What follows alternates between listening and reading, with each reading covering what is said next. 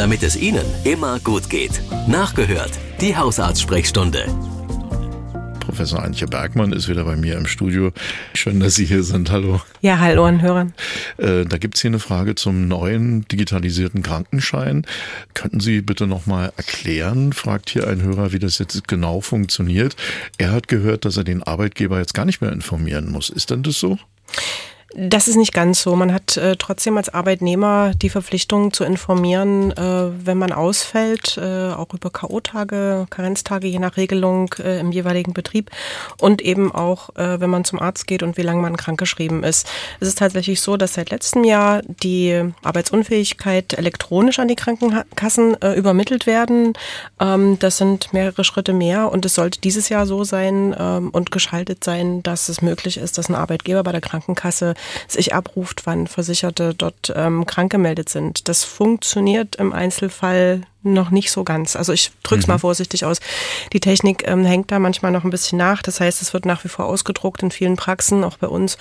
Und äh, ich denke, als Arbeitnehmer ist man auf der sicheren Seite, wenn man sagt, ich war heute beim Arzt, ich bin jetzt diese Woche krankgeschrieben und bevor ich äh, mich wieder gesund melde, melde ich mich nochmal an der ja. Firma. Gilt das nur für die Erstbescheinigung oder auch für die Folgebescheinigung? Das gilt für alle Erst- und Folgebescheinigungen. Das gilt auch äh, nur für äh, gesetzlich Versicherte, also für Privatversicherte, die brauchen nach wie vor in ihrer Firma sicherlich einen Schein. Und hier haben wir eine Frage aus Leipzig. Da geht es um Erkältung und Antibiotika. Der Hörer ist erkältet, war auch beim Arzt, weil er äh, starken Husten und Schnupfen hat hat. Hausarzt hat gesagt, naja, versuchen Sie es erstmal so mit den gängigen Hausmitteln und leichten Medikamenten, hilft aber nicht. Und jetzt fragt er, wäre nicht äh, besser, so ein Antibiotikum und Schluss ist äh, zu machen? Das ist eine gute Frage, weil das jetzt gerade in dieser infektträchtigen Zeit äh, viele Hörer wahrscheinlich beschäftigt, denn die Unterscheidung zwischen Virusinfekt und bakteriellem Infekt ist nicht so ganz leicht.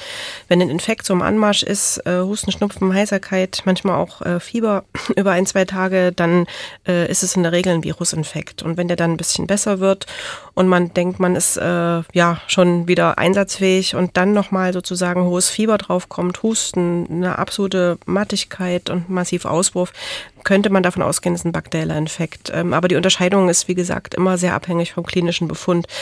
Kurzum, ein Antibiotikum hilft tatsächlich nur bei bakteriellen Infektionen und das sind die wenigsten und das ist kein Allheilmittel, sondern das hat eben auch Nebenwirkungen. Das heißt, äh, neben massiven Durchfällen, ähm, wenn wir zu viel Antibiotika einsetzen, kommt es zu Resistenzen und wenn man dann wirklich mal eins braucht, ähm, steht das dann nicht mehr zur Verfügung. Äh, es gibt ohnehin schon viel zu viele resistente Keime. Das heißt, der Einsatz bei den aktuell kursierenden Infekten ist eher sehr, sehr, sehr, sehr, sehr begrenzt. Hm. Woran können Sie als Arzt eigentlich den bakteriellen von viralen Infekt unterscheiden? Naja, eben anhand des klinischen Verlaufes. Also man hat einen Virusinfekt, der wird vermeintlich ein bisschen besser und dann hat man nochmal nach meistens so ein, einer Woche, anderthalb Wochen, zwei Wochen Husten, Auswurf, ähm, Fieber nochmal im Anstieg oder er sitzt ähm, in den Nasennebenhöhlen nach so zwei Wochen und äh, bewegt sich dort auch nicht mit heftigen Kopfschmerzen einhergehen, dann kann man schon davon ausgehen, es ist eine bakterielle Infektion. Und äh, dann wäre es unter Umständen angebracht, ein Antibiotikum zu verordnen. Aber ähm, auch nicht jede bakterielle Infektion, wie man das so früher vielleicht mal irgendwo gehört hat, eine eitrige Angina und es muss ein Antibiotikum sein, das ist so. Das heißt also, es ist immer eine Einzelfallentscheidung. Hier haben wir eine Hörerin, die sich bei unserem Telefon gemeldet hat, hat geschildert, dass sie vor zwei Tagen erst Husten und dann eine ganz raue Stimme bekommen hat. Jetzt hat sie Halsschmerzen und das Gefühl, dass die Kehle sich richtig zuzieht. Sie sieht sich auch nicht in der Lage, zum Arzt zu gehen, hat aber natürlich ein bisschen Angst. Was was, kann denn da los sein?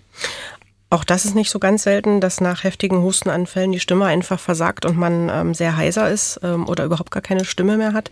Dann hilft es auch nur tatsächlich warme ähm, Wickel um den Hals zu machen, so Priesnitzwickel, wie man früher vielleicht schon mal so dreilagig äh, von der Oma kennt.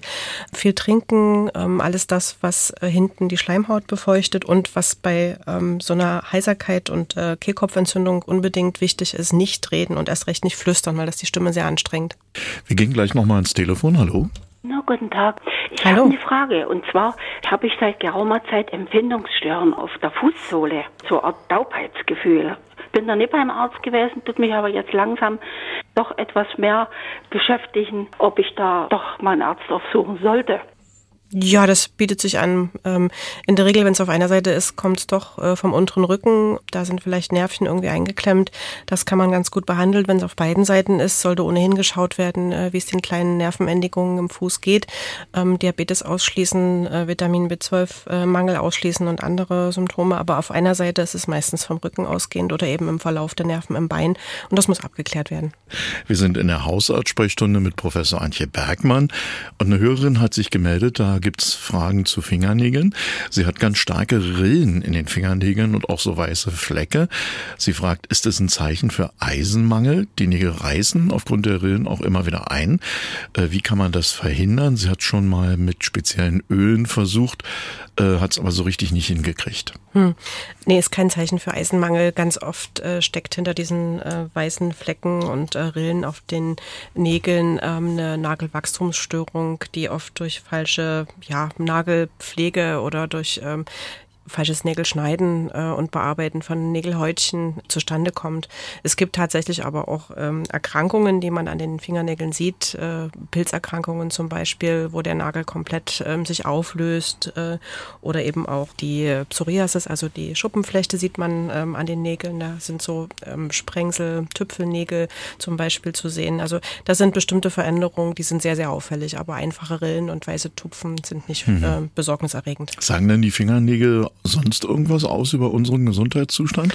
Ja, gibt durchaus Erkrankungen, die man anhand von bestimmten Nagelveränderungen sieht. Also bestimmte Hauterkrankungen hatte ich schon erwähnt, ähm, aber auch wenn man zum Beispiel äh, Lungenerkrankungen hat oder bestimmte Herzerkrankungen, hat man äh, möglicherweise Veränderungen, sogenannte Trommelschlägelfinger, die sind wirklich aufgetrieben, auch der ähm, Nagel ist verändert. Ähm, das kann man als Blickdiagnose, sieht man selten, weil oft die Erkrankung äh, gut behandelt und zeitig erkannt nicht mehr solche Folgeschäden macht, aber kann man durchaus noch sehen. Dann haben wir hier eine Frage einer Hörerin. Sie hat eine Kniearthrose und äh, bekommt deshalb auch ganz starke Schmerzmittel, ein Medikament namens Tilidin. Das äh, habe ich sogar schon mal von gehört. Das ist ein Medikament, das auch missbräuchlich benutzt wird. Sie macht sich ein bisschen Sorgen, weil das nach ihrer Meinung in die Opiatenklasse gehört, dass das zwar beim Schmerz gut hilft, aber bei dauerhafter Einnahme sie da in eine Schleife geraten kann, die in einer Form der Abhängigkeit gleichkommt. Das ist eine gute Frage. Ähm, auch hier ähm, Schmerzen müssen behandelt werden, ähm, ursächlich oder eben bei Arthrose manchmal auch nur symptomatisch, wenn man die Ursache nicht beseitigen kann, damit man einfach äh, beweglich bleibt. Und äh, die Schmerzmittel haben unterschiedliche Wirkungen und Nebenwirkungen.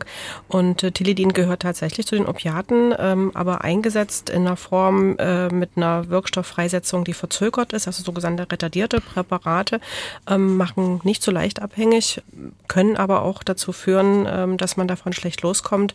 Aber unter ärztlicher Aufsicht und äh, mit dem Schmerz im Hintergrund, der sehr stark ist und äh, damit aber gut behandelt werden kann, äh, muss man nicht so groß äh, in Sorge sein. Es gibt auch eine andere Darreichungsform von Tilidin, das sind Tropfen, die sind sehr, sehr schnell im Körper und die haben natürlich immer so ein, ein größeres Potenzial, auch abhängig zu machen. Ja, und andere Schmerzmittel machen natürlich andere Nebenwirkungen. Diclofenac zum Beispiel ähm, geht auf die Niere. Ähm, also es gibt verschiedene Wirkungen und Nebenwirkungen, aber in der Hausärztlichen ärztlichen Hand äh, kann auch Teledin gut eingesetzt werden. Und eine Hörerin, 57 Jahre alt, hat sich bei uns gemeldet per E-Mail. Vielen Dank dafür.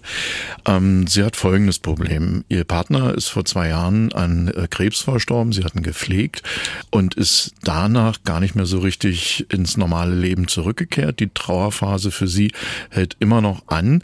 Jetzt ist aber folgendes Problem aufgetreten. Jetzt hatten wir ja Weihnachten und zu Weihnachten sind nicht mal mehr die Kinder gekommen, weil die das wohl allesamt nicht mehr ertragen, die Mutter so zu erleben. Die Freunde haben sich von ihr auch schon abgewandt, was ich wirklich schade finde, dass das die Freunde gemacht haben. Ja, aber es gibt in ihrem Leben offensichtlich nur dieses eine Thema und sie fragt, wer kann ihr helfen? Kann man da was mit Medikamenten machen?